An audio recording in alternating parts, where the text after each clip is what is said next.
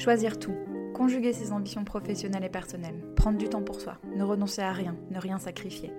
Les équilibristes, ce sont des conversations avec des mamans et quelques papas qui choisissent tout et nous livrent ce que ça signifie pour eux. On n'est pas obligé de choisir entre son rôle de maman et une vie professionnelle épanouie. On peut vivre les deux, mais aussi intégrer tout le reste qui rend la vie riche. Dans les équilibristes, c'est ça qu'on explore, le et. Je m'appelle Sandra, ces questions me passionnent depuis que je suis devenue maman et manager en même temps.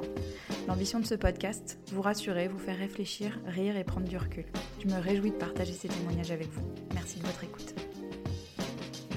Transparence et pudeur, justesse et justice, bienveillance et exigence. Vous allez l'entendre, j'ai beaucoup d'admiration pour Colline Vuillermé, l'invitée des équilibristes cette semaine. Colline est la directrice des opérations d'Unicredit et elle incarne un savant mélange de qualités qu'on a tendance à opposer. Même si elle s'en défend, elle représente un modèle de la réussite au féminin. Je vous promets, je n'avais pas briefé sur les questions de la flexibilité au travail, mais elle et moi on est bien d'accord. La flexibilité est un des puissants leviers qui permettent aux femmes d'accéder au plus haut dans les entreprises, sans se sentir obligées de choisir entre leur carrière et leur vie personnelle. Avec Colline, on a parlé de l'impact de la maternité et des épreuves de la vie sur sa prise de hauteur dans ses postes, de la culture d'entreprise et de son influence sur le leader qu'on est, de la nécessité de rester soi-même, d'importer si on souhaite sa douceur, sa bienveillance et son humanité, qui n'empêche en rien d'être une excellente professionnelle reconnue, et de l'importance de partager ses circonstances de vie avec son employeur, en sous-estimant pas la capacité de compréhension et d'empathie des gens. Bonne écoute. Alors Colline, bonjour et merci beaucoup de m'accorder ce temps et de participer à ce projet. Colline, tu es la COO, donc la Chief Operating Officer et General Counsel de Unicredit. Avant qu'on rentre vraiment dans les questions d'équilibre, je voulais que tu commences peut-être par nous expliquer en, quoi consiste ton rôle. C'est quoi un COO euh, chez Unicredit et en quoi c'est quoi tes responsabilités alors je suis COO depuis le mois de juillet 2018, donc ce sont des responsabilités euh, très nouvelles pour moi, sachant surtout que je viens du monde du, juridique. Euh, aujourd'hui, ma responsabilité chez Unicredit, elle est assez large puisque je suis euh, responsable de toutes les fonctions non business. Unicredit étant une banque, toute la partie relation avec la clientèle m'échappe. En revanche, je suis amenée à gérer toutes les parties autres qui peuvent aller, euh, des problématiques fiscales, euh, de la direction des ressources humaines, je suis aussi directrice euh, juridique, et plus généralement tout ce qui est nécessaire pour faire fonctionner une banque au quotidien. D'accord, ok. Donc des, des, grosses responsabilités et très larges. Extrêmement large. Très large, oui. Euh, juste pour parler des coulisses de cette interview, quand je t'ai écrit pour te proposer de participer à ce projet, tu m'as appelé dans la demi-heure qui a suivi et j'étais, ça m'a ravie et surprise parce que j'ai jamais des réponses aussi rapides en général. Alors, je voulais savoir ce qui t'avait donné envie de participer à ce podcast. Alors, c'est deux choses. C'est que de manière générale, j'aime bien les gens réactifs. Donc, euh, quand j'ai la chance d'être sollicitée, je réponds rapidement. Et la deuxième chose, c'est que je, pense que c'est très important de donner la parole aux femmes. C'est quelque chose que j'ai découvert sur le tard. J'avais pas conscience des difficultés auxquelles les femmes euh, pouvaient être confrontées. J'étais persuadée que le volontarisme suffisait. Et en vieillissant et en ayant une un enfant, je me suis rendu compte que c'était totalement illusoire de croire que les femmes étaient responsables de leur, de leur simple destin et qu'elles pouvaient, par la force de la volonté, se hisser au niveau des, hommes et au, à ce niveau au même niveau de responsabilité euh, que des hommes. Ayant pris conscience euh, qu'il fallait une approche euh, volontariste au sens euh, où il faut qu'on se tienne, il faut qu'on se tienne les coudes et il faut porter la parole des femmes, j'ai été très intéressée d'apporter mon témoignage, aussi modeste soit-il, mais je pense que c'est une petite pierre dans un édifice que j'espère être le plus large possible et j'espère mm. que les femmes vont se saisir de leur, de leur destin. Oui, on va y revenir ça sur cette question de volontarisme, j'aime beaucoup ce que tu dis. J'aimerais qu'on revienne sur ton parcours parce que euh, tu es passé, donc tu as, commencé ta carrière comme avocate dans des grands cabinets, euh, et puis tu es devenue directrice juridique et compliance d'Unicredit en 2012. Euh, comment on fait ce passage-là d'une carrière d'avocate à, à, une banque? Alors c'est un passage qui est à la fois choisi et subi. j'ai été avocat, ma première expérience a été dans un cabinet français prestigieux. J'y suis pas restée très longtemps parce que ça me convenait pas forcément très très bien. Et puis j'ai été démarchée par un cabinet américain dans lequel euh, je me suis énormément épanouie très euh, pendant euh, à peu près une demi-douzaine d'années où je faisais des choses absolument passionnantes. Et j'étais très heureuse tous les matins d'aller au bureau et presque ah, triste le soir de, ah de, partir en me disant mais de toute manière l'aventure l'aventure continue demain. Ça paraît complètement fou mais il y avait une adrénaline qui était qui était très forte et qui me plaisait beaucoup. Et je travaillais nuit et jour. Alors c'est difficile à, comprendre quand on n'a pas vécu dans, cette, dans mhm. cet environnement-là. On a l'impression que les personnes euh, racontent un peu euh, la vie euh, qu'on voit dans les films, mais c'était une réalité puisque c'était un, cabinet américain. Donc je travaillais beaucoup pour des clients étrangers et avec le décalage horaire, j'étais amenée à, à, quitter le bureau très tard. Et puis c'était des clients qui étaient très exigeants, donc ils demandaient un mémo à, à 19h et il fallait le délivrer pour le lendemain matin à 8h sur des problématiques très complexes.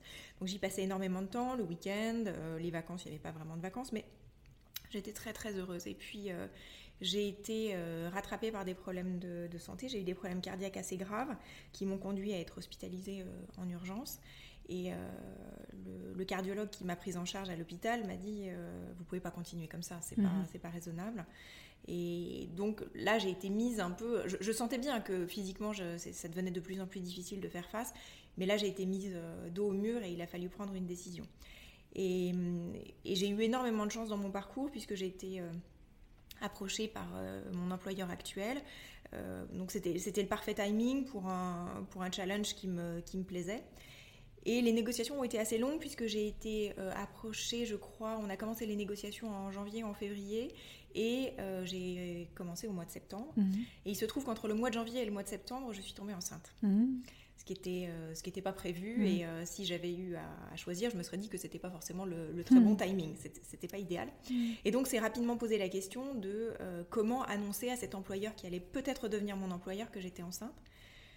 Moi j'étais pour la transparence la plus totale et certaines personnes de mon entourage me disaient mais c'est un killer dès lors que tu vas le dire on, va, te, on va te disqualifier et on va te dire bah écoutez c'est très gentil mais nous on est en train de constituer une équipe et on va pas vous attendre euh, puisque se posait la question du, mhm. congé maternité, on va, on va pas vous attendre, et puis peut-être que il y a une forme de, préjugé qui conduit les gens à mhm. penser qu'une mère est une moins bonne professionnelle.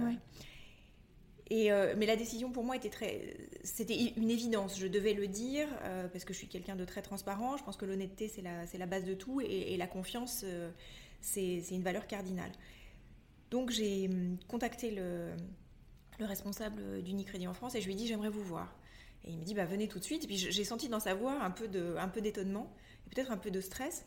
Et donc je suis arrivée et euh, je me suis dit, de toute manière, je vais le lui dire mhm. et, on va partir, et je vais partir en ayant entendu, bah, c'est pas possible.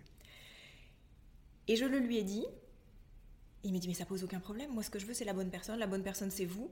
Donc ça pose aucun problème, je vous attendrai le temps qu'il faut. Et là, j'ai éclaté en sanglots. je m'attendais mais tellement, tellement, tellement pas à ça. Ouais.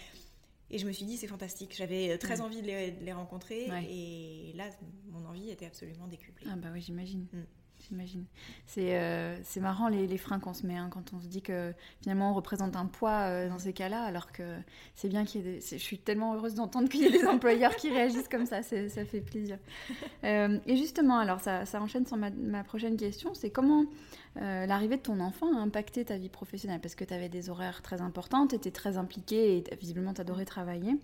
Donc pour toi, dans ton organisation, dans le regard des autres, qu'est-ce que ça a changé?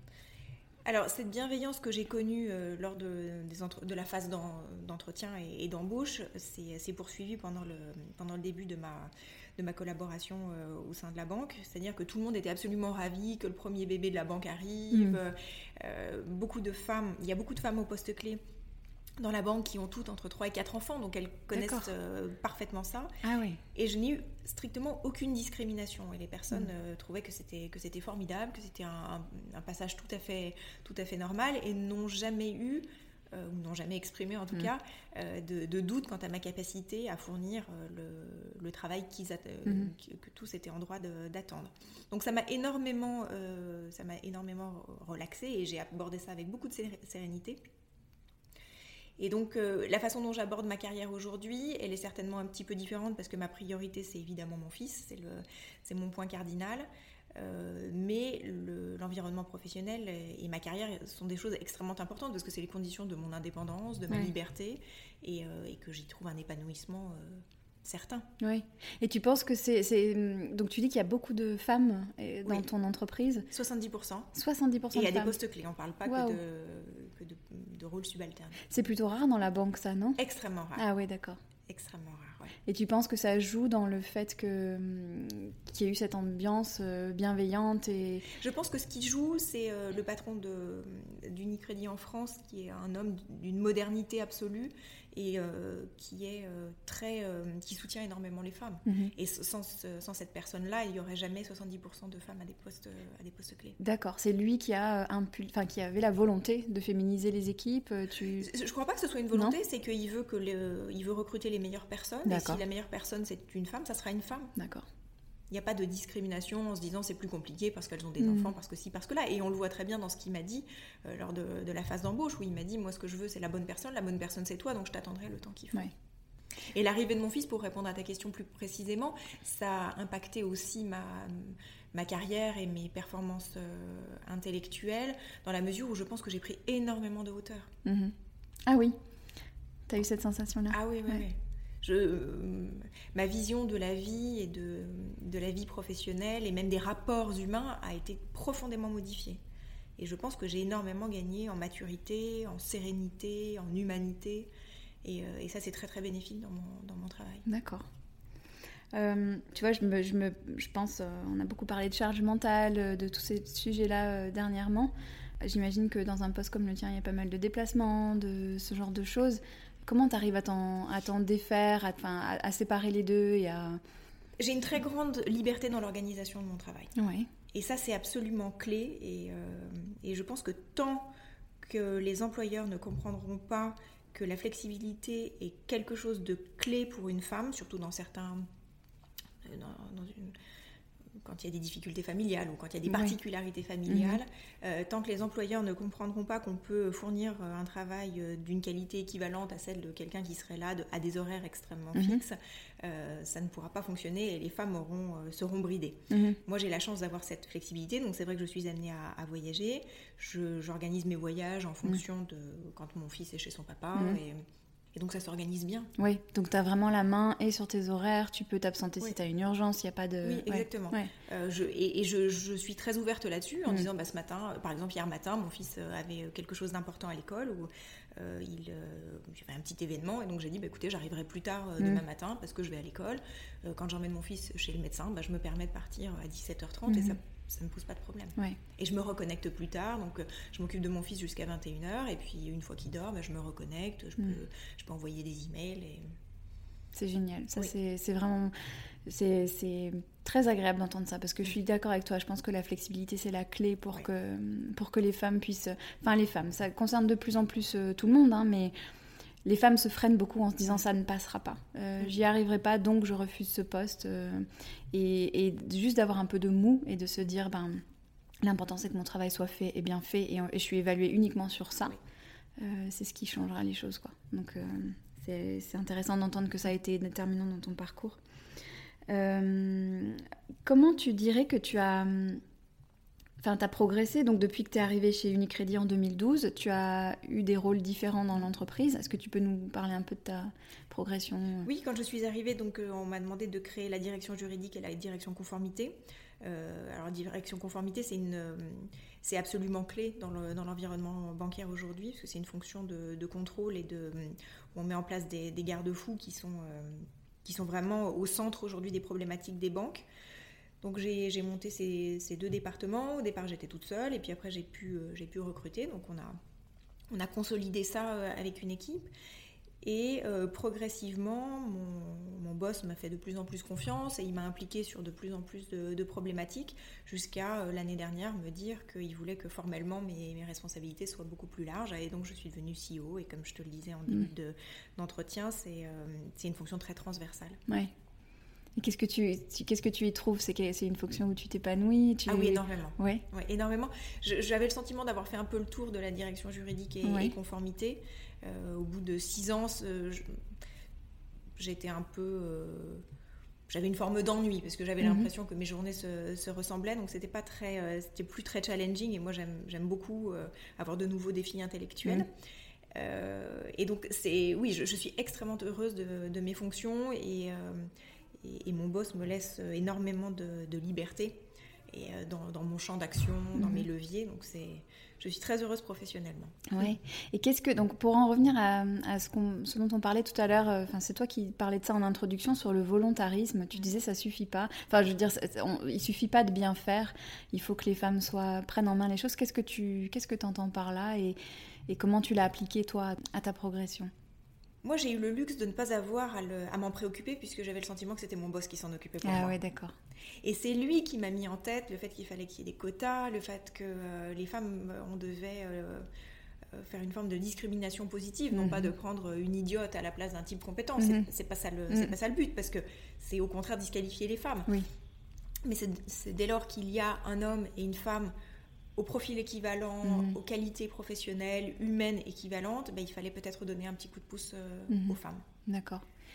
Et euh, on parlait, euh, avant de commencer à enregistrer, là, on parlait de soft power en disant que bon, cette, expression, elle est peut-être pas forcément toujours claire, mais on parlait de l'importance dans, ta progression à toi là-dedans, parce qu'on a souvent cette image d'une progression hiérarchique qui se ferait euh, pas dans, enfin, dans une forme pas d'agressivité, mais de, quelque chose de très. Euh, euh, on a l'image de cette frontal, voilà, de frontal, etc. Exactement. et toi, tu dis c'est pas du tout comme ça que ça s'est passé pour toi. Donc, est-ce que tu peux moi, il y a deux grandes phases dans ma carrière. La première phase, c'est en tant qu'avocat d'affaires dans un cabinet américain, un environnement exclusivement masculin et, et, très très dur. Et j'ai pas mal souffert de, ce modèle-là où il n'y avait strictement aucune bienveillance, où au contraire les gens euh, espéraient que l'on euh, que l'on tombe, espéraient euh, la moindre erreur, on oubliait une... Mm. Ça paraît très caricatural, mais c'est la réalité, je l'ai vécu. On oublie une virgule dans un mémo qui fait 10 pages et euh, un collègue euh, s'empresse d'aller voir un associé en disant non mais attends mais c'est nul ce truc c'est pas possible ah ça ne peut pas partir chez le client etc puis après on se fait convoquer et euh, on dit mais non mais tu vois il faut que tout soit irréprochable enfin aucune bienveillance alors que vous y mm. avez passé nuit et jour pendant une semaine et voilà. donc ça je, je m'y étais adaptée j'étais devenue une forme de rouleau compresseur et j'avais une carapace extrêmement dure. Mm. Et ça ne me, choquait pas plus que ça. Je, trouvais mm. que ce n'était pas forcément la meilleure, la meilleure façon de faire, mais finalement, j'étais devenue un peu comme les autres. Mhm. Et quand je suis arrivée chez Unicredit, je me suis rendu compte que les codes étaient très très très différents. Mhm. Et euh, la première semaine, quand je suis arrivée, je pense que j'ai fait des erreurs euh, colossales. C'est-à-dire que je n'avais pas compris la différence de culture et la différence de mentalité.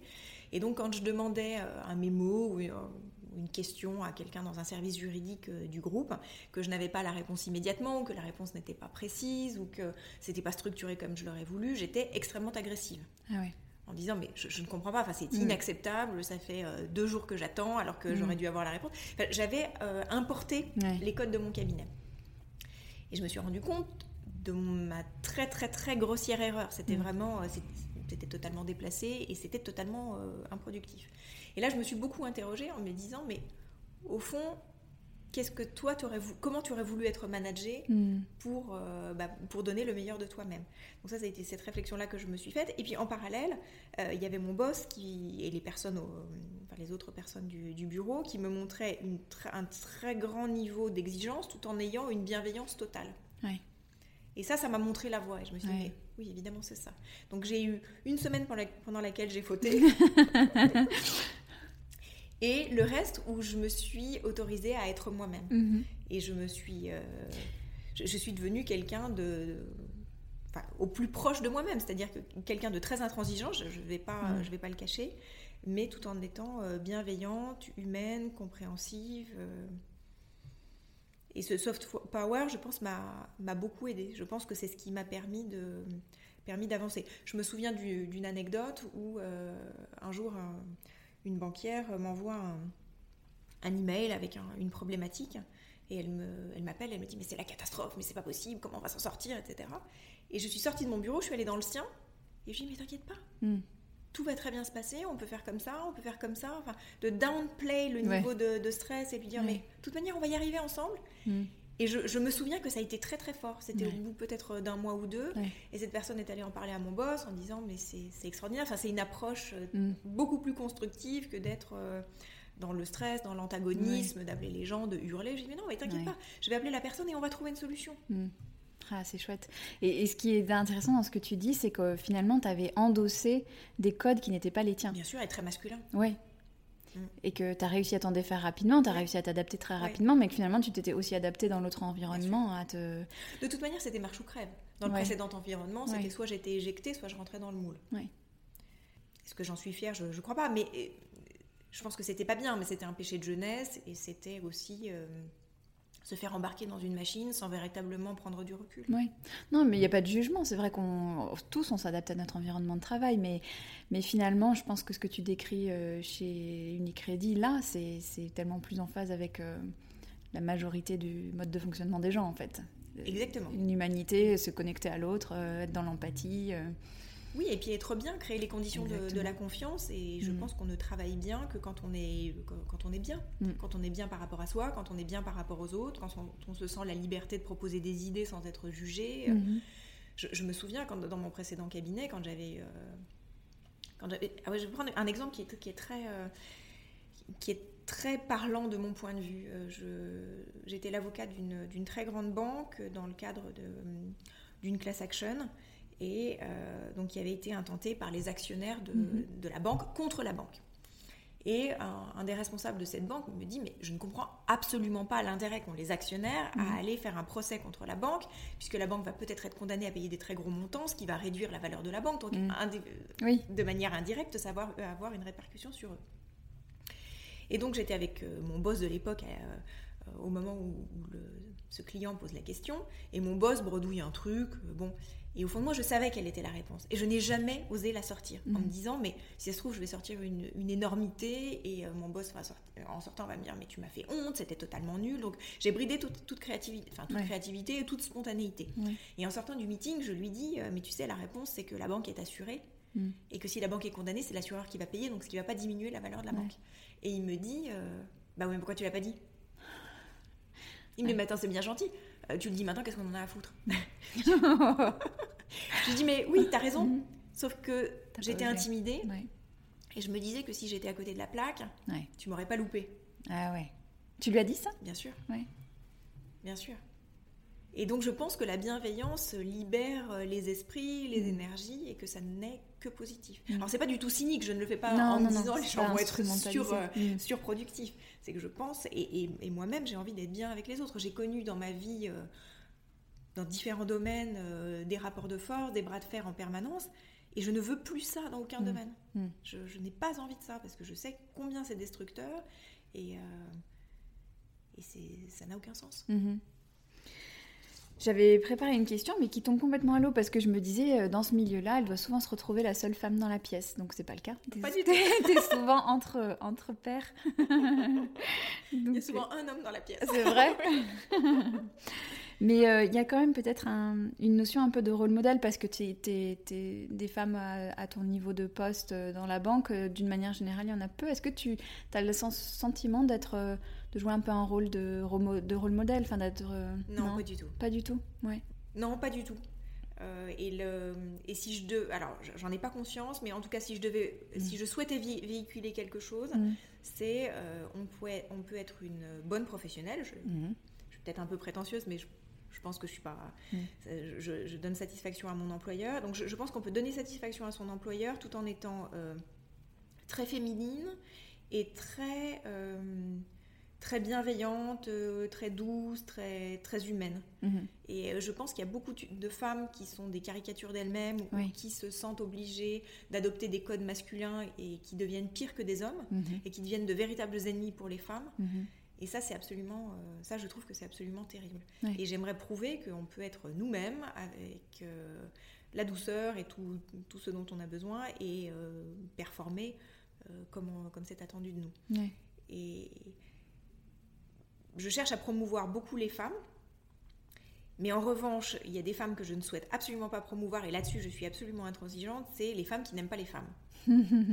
Très bon sujet. Et je trouve qu'il y en a énormément. Et là j'ai une intransigeance, mais absolue. Mm-hmm. Parce que je trouve que ça dénote énormément de bêtises, mm. et que c'est, euh, ça joue tellement contre nous.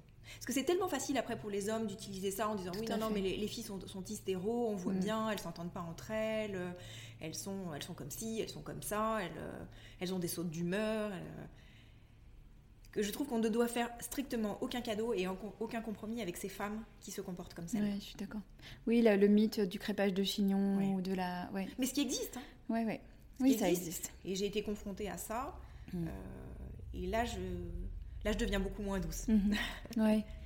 Et justement, toi qui es donc en position de promouvoir des femmes ou de, ou de, ou de les accompagner à leur retour de congé maternité, qu'est-ce que tu constates qu'est-ce que, et qu'est-ce que tu mets en place en tant que, que, responsable hiérarchique? Alors dans mon équipe, j'ai jamais eu le cas de, congé maternité, mhm. mais je me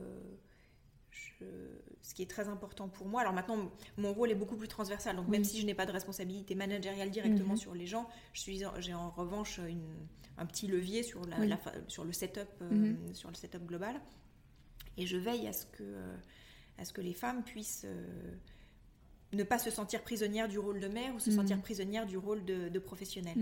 Et de, de, faire en sorte que l'on puisse allier les deux sans, culpabilité excessive et tout en fournissant un travail d'une qualité euh, mm. irréprochable. Mm. Donc ça peut passer par euh, bah, partir plus tôt, arriver plus tard, euh, se reconnecter plus tard, envoyer des emails non pas à 18h30 mm. mais, mais à 22h, ne pas organiser de réunions après 18h, le télétravail dans une certaine mesure, parce que il ne faut pas se leurrer, le télétravail n'est pas une solution adaptée à, tous les postes.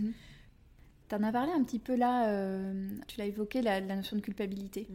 Euh, c'est quelque chose qui revient énormément dans, les questions qu'on peut se poser quand on, à partir du moment où on devient mère et qu'on veut rester mmh. impliqué dans son travail, mais que plein de choses nous renvoient au fait que notre place est auprès de nos enfants. Mmh. Euh, est-ce que toi, tu as vécu cette culpabilité-là et comment tu la surmontes? Alors, je l'ai vécu euh, au tout départ parce que j'avais pris un congé maternité court. Mhm. j'avais pris le congé maternité légal puisque je rejoignais la mhm. banque. Je ne pouvais pas leur dire euh, mhm. je, je m'absente pendant 12 mois. Ce n'était pas possible en arrivant dans un poste. Euh, donc oui, les premières semaines ont été vraiment très très difficiles parce que j'avais l'impression d'être nulle part à ma place. Quand j'étais au bureau, je pensais à mon fils en me disant mais c'est n'importe quoi, il a besoin de moi, un petit être comme ça, on ne peut pas le laisser entre les mains d'étrangers. Alors ma culpabilité a été un peu allégée par le fait que les, premières, les premiers mois, c'est ma mère qui s'en est occupée. Mhm. Donc euh, ma culpabilité était un mhm. petit peu moindre, mais enfin elle était quand même réelle. Et puis quand j'étais avec mon fils, je me disais oh là là, mais j'ai pas répondu à, tel ou tel email. Et puis je suis partie tôt et peut-être qu'ils avaient besoin de moi. Et, et puis ça, ça s'est dissipé euh, au fur et à mesure où j'ai pris mes marques, où je me suis rendu compte que je pouvais avoir une certaine latitude dans l'organisation de, mon travail. Donc ma culpabilité aujourd'hui, elle n'est pas si importante que ça. Mhm parce que euh, je me sens autorisée à faire venir mon fils au bureau. Euh. Mhm. Ah oui Oui. Super ça. Parfois je fais des meetings, euh, alors j'ai une grande table de travail et donc les personnes sont face à moi et mon fils est au, bout de la table en train de, en train de faire des ah dessins. oui, il va voir, enfin maintenant il connaît très bien les personnes de mon bureau, donc il me dit est-ce que je peux aller voir un tel, lui faire un bisou? Tout ça est très, est très naturel. C'est presque comme si j'étais dans une PME qui serait la mienne, où, euh, où, je puisse, où je, je, peux librement, sans me sentir trop bridée, mhm. euh, amener mon fils sur mon lieu de travail. Et puis, euh, si l'autre jour il était malade, bah, je, suis arrivée beaucoup plus tard. Mhm. Donc la culpabilité, elle est, elle est finalement faible.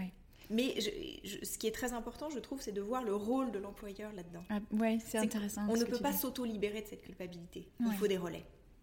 Et le relais, c'est la flexibilité. Oui, ouais, je suis d'accord avec toi.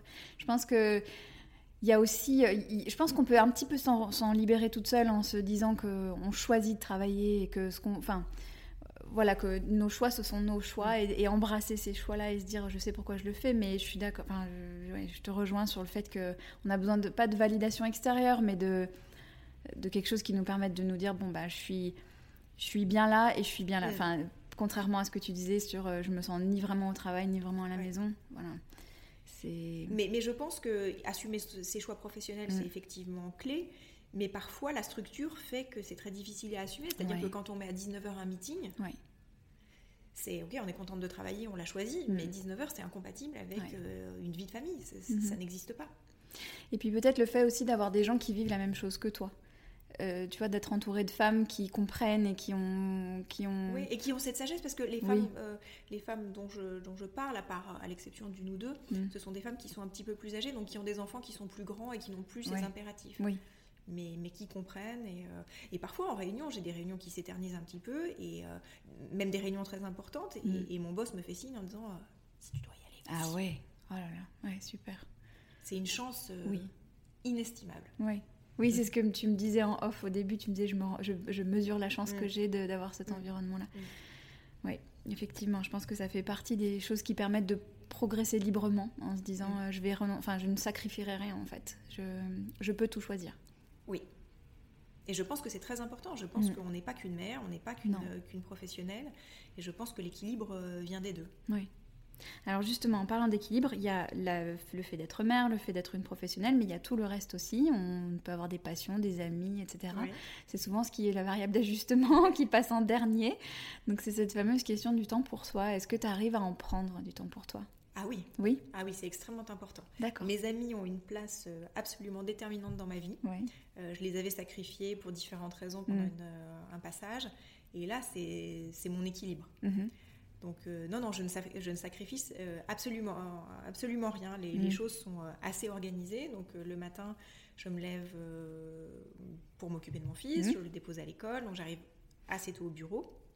Je travaille de manière très intense pendant mm. toute la journée et je pars tôt du bureau pour m'occuper de mon fils. Je vais le chercher chez, chez la nounou et puis je m'occupe de lui, on joue, on fait des activités ensemble.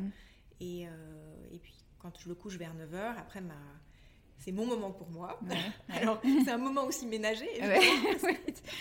je m'interdis de faire quoi que ce soit. Euh, mon temps entre 18h et 21h est consacré exclusivement à lui. Alors, je fais la cuisine, mm. forcément, à mm. minima, mm. mais euh, je ne fais pas le ménage, je ne fais pas le repassage. Ça, c'est vraiment un temps pour lui et un temps de, un temps de qualité. C'est un temps que je veux vraiment investir et euh, auquel je veux donner beaucoup d'intensité. Et puis, à partir de 21h, ben, ma, ma vie à moi commence. Mm-hmm. Et donc, je fais les activités Contraignante et dont on ne peut pas s'exonérer. Et euh, mes amis peuvent passer à la maison, hmm. je, passe beaucoup de temps au téléphone avec eux. Et, et ce qui fait que je n'ai pas de frustration. Le week-end, c'est pareil, je fais ce dont j'ai envie. Et... Hmm. C'est équilibré. Et qu'est-ce qui te ressource? Tu as, une activité, une passion ou quelque chose comme ça en dehors de tout ça? Oui, j'ai une passion, mais je dirais pas que c'est. Euh, non, c'est l'énergie des gens. D'accord. C'est, je, alors, ça paraît cucu et je pense qu'il y a quelques années, j'aurais jamais, j'aurais jamais présenté les choses comme ça. Mais euh, euh, je, toute cette, toute cette bienveillance, je, je, ne m'entoure maintenant que de gens et de choses positives. Mm-hmm. Et mon regard sur la vie a profondément, euh, a profondément évolué. Et je ne m'embarrasse de rien qui soit négatif. Mm. j'ai éliminé complètement le stress. Je, n'ai, je ne ressens jamais de stress. Très peu de choses m'atteignent. Waouh. Et ça fait que ça donne pas mal d'énergie. Ah oui, disons. Oui, d'être de, dire je ne ressens jamais de stress, c'est épatant. Oui, parce que je me suis débarrassée de l'accessoire. J'ai été vraiment, j'ai été très très malade. Mhm. Euh, ça a été très très difficile. J'ai été opérée du cœur, donc euh, avant et avant l'opération, j'ai eu pas mal d'errements médicaux qui ont fait que j'ai été euh, dans une situation physique catastrophique. Mhm. Et que quand j'ai été guérie, j'ai plus du tout vu la vie de la même façon. Oui. Et parfois, il y a des gens au bureau qui, qui, stressent ou qui font des histoires pour un truc, mais qui est totalement anodin. Mais ça mhm. me paraît, mais fou. Mhm. Et je trouve que c'est une politesse par rapport à soi-même et par rapport aux autres que de ne pas se laisser envahir par des choses qui n'ont mais aucune importance. Je, ne supporte plus les gens qui, euh, qui voient les problèmes. Moi, j'ai envie qu'on voit les solutions. Mhm. Et ça, je pense que c'est une très grande force aussi dans mon travail.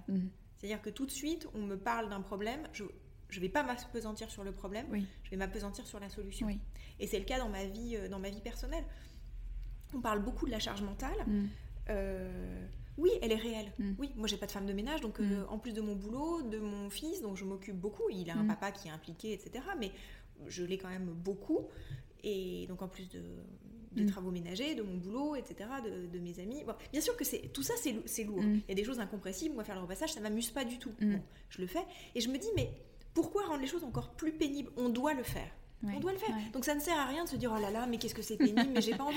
Ok, il faut le faire. Et j'ai eu cette discussion l'autre jour avec quelqu'un du, bureau qui avait rechigné à une tâche. Mm. Et je lui dis mais je ne comprends pas l'énergie que tu dépenses là-dedans. À la fin, il faut le faire. Mm. Fais-le. Mm. Et en plus, c'est une façon de se faire harakiri vis-à-vis des autres parce qu'on se dit elle n'est pas positive, elle rechigne, ça gonfle tout le monde. Et donc, dans mon approche de, de ma vie, et c'est cette forme de politesse vis-à-vis de moi-même dont je, dont je parlais, qui est que, ok, on a tous des merdes. À un mm. moment ou à un autre, il y a des trucs qui sont plus ou moins importants, mm. euh, qui, nous, euh, qui nous agacent. Mm. Mais quelle est l'utilité d'en rajouter? Donc on le fait, on avance, on passe à autre chose, et puis, et puis c'est pas grave. T'as raison. une bonne philosophie. Et, parfois, je me dis, c'est super dur. Bien sûr que des, par moments, je me dis, je suis fatiguée, j'ai vraiment pas envie. Mon gamin qui, qui pleure ou qui râle ou qui est pas content. Qui... Je me dis, oh là là, mais je voudrais juste m'écrouler dans un canapé et prendre cinq minutes pour moi. Et c'est mm. pas possible. Mais ça ne, ça ne, me pèse pas parce que je me dis c'est des moments magiques. C'est tellement transitoire cette période où les mm. enfants ont pas mal besoin de nous, nous sollicitent beaucoup et on a un rapport euh, très fort où, on est central. Ok, par moments ça peut être peut-être pesant, mais je ne le vois pas comme ça. Je le vois mm. comme une chance. Ça durera, je sais pas, deux mm. ans, trois ans, cinq ans, et c'est des années bénies. Et plus tard, je me dirais mais c'était des moments extraordinaires. Donc pourquoi les polluer ou pourquoi les euh, les abîmer en, en, râlant, en se plaignant et ça, à le. C'est génial de pouvoir se l'appliquer à soi. Est-ce que tu arrives à, le transmettre aux autres dans ton équipe, justement, quand tu as des gens qui râlent, qui, qui chouignent, qui, qui rechignent Ah oui, parce que là, je peux devenir désagréable. Et tu arrives à infuser cette façon de voir et de faire Oui, alors avec plus ou moins de succès. Mais en tout cas, les gens se, savent que si je perçois qu'ils n'ont pas appliqué ça, hmm. je vais vraiment être mécontente et je vais le dire. Hmm. Et cette personne-là dont, je parlais, qui a rechigné à faire une tâche et qui en a fait toute une histoire pour un truc, je dis mais ça prend 30 secondes. Mm. En gros, c'était remplir un bordereau euh, d'envoi. Mm. le truc, ok, c'est pas passionnant, ça emmerde tout le mm, monde, mais on a tous des tâches qui nous emmerdent que l'on doit faire. Donc j'ai dit à cette personne, mais tu en as parlé pendant 30 minutes, mais réellement, chronomètre en main, 30 minutes pour un truc qui prend 30 secondes et qu'elle a, de toute manière... Il faut le faire. Il faut le faire Donc, tu as emmerdé tout le monde. Tu t'es toi-même auto-emmerdé. Parce que je pense que le truc est monté, monté, monté. Tu te dis, mais je le ferai pas, mais ça n'a pas d'intérêt. On me prend pour une idiote, je vaux mieux que ça.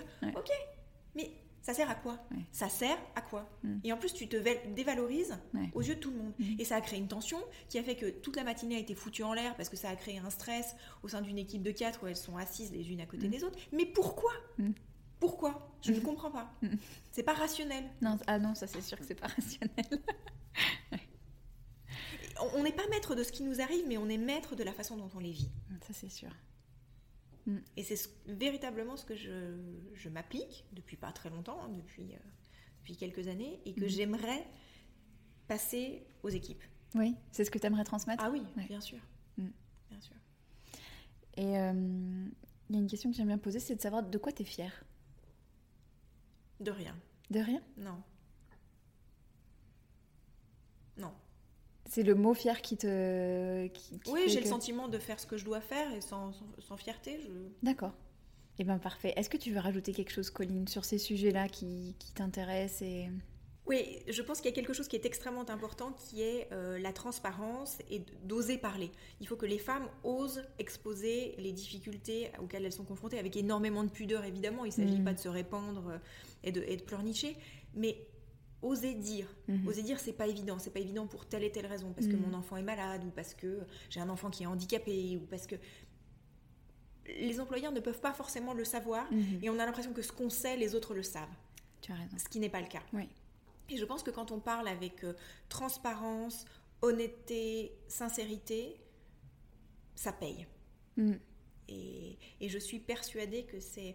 À, mon bureau, tout le monde est au courant de ma, de ma situation mhm. euh, personnelle, que ce soit les problèmes de santé que j'ai pu avoir, ou ma, situation personnelle, mon fils, les difficultés auxquelles je peux être confrontée. Les gens le savent. Je ne crois pas du tout être quelqu'un d'impudique, loin de là. Il y a une façon de dire les choses, mais c'est mhm. important que les gens comprennent l'environnement dans lequel on, évolue. Et si on attend des, des réponses euh, de la part de l'entourage professionnel, il faut déjà poser le, cadre de manière précise pour que les gens comprennent de quoi ils retournent.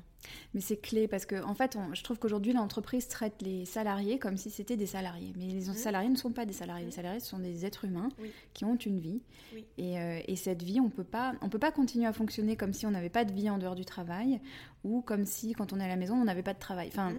euh, vraiment scinder les deux comme ça. Même l'expression équilibre vie pro vie privée, moi, elle me dérange parce que c'est pas alors ça s'appelle les équilibristes mais, mais la question c'est pas une question d'être sur un équilibre figé c'est comment je réajuste à tout moment pour que pour que ça colle pour que je sois bien pour que je puisse euh, donner le meilleur à ma famille et puis ou enfin à tout ce qui compte pour moi et, euh, et être performant au travail quoi. Et tant qu'on continuera d'imaginer que les gens eh ben, euh, oublient leur vie euh, à partir du moment où ils arrivent au travail, ça fonctionnera pas. Et je pense qu'il ne faut pas sous-estimer la capacité de compréhension des gens. Parce qu'on n'est pas seul, tout le monde Oui. est confronté à des difficultés euh, de nature diverse, Mhm. certes, mais je, je pense que si on pose le, le cadre avec, euh, avec sincérité, encore une fois, et de, il ne s'agit pas de pleurer, mais de dire voilà, Mhm. c'est pas facile pour moi pour telle et telle raison, est-ce qu'on Mhm. peut en parler? Est-ce que, Mhm. Sachant que moi, j'ai à cœur de faire mon travail au mieux, euh, discutons, Mhm. trouvons, des, trouvons des solutions. Mm, ouais, toujours cette idée de solution. Oui. Ouais, ouais, non, mais c'est vrai, c'est vrai. Mais t'as raison. Souvent, on a l'impression que on, peut soit se sentir seul et un peu se morfondre dans son coin en se disant mon Dieu, j'y arriverai pas, parce que oui, souvent on n'y arrive pas tout seul. On a Mm. besoin de l'aide des autres. Mais euh, effectivement, on a toujours tendance à penser que c'est évident. Euh, c'est évident quand même que c'est compliqué pour euh, une maman. C'est évident que c'est compliqué quand on se sépare. Ben non, en fait, ça l'est pas. Mm. Et de, de dire les choses. Oui, je crois qu'il faut beaucoup euh, insister sur le, sur le ressenti. Oui. Encore une fois, avec énormément de pudeur, mais Oui. euh, expliquer en quoi c'est difficile. mm. Merci beaucoup, Colline. Merci beaucoup à Colline pour son témoignage et le modèle de leadership qu'elle offre. Il y a vraiment matière à s'inspirer. Si l'épisode vous a plu, n'hésitez pas à le partager avec quelqu'un qui pourrait intéresser.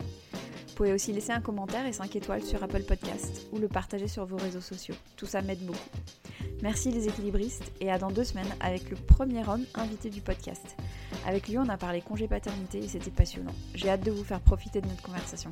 D'ici là, portez-vous bien et merci de votre fidélité.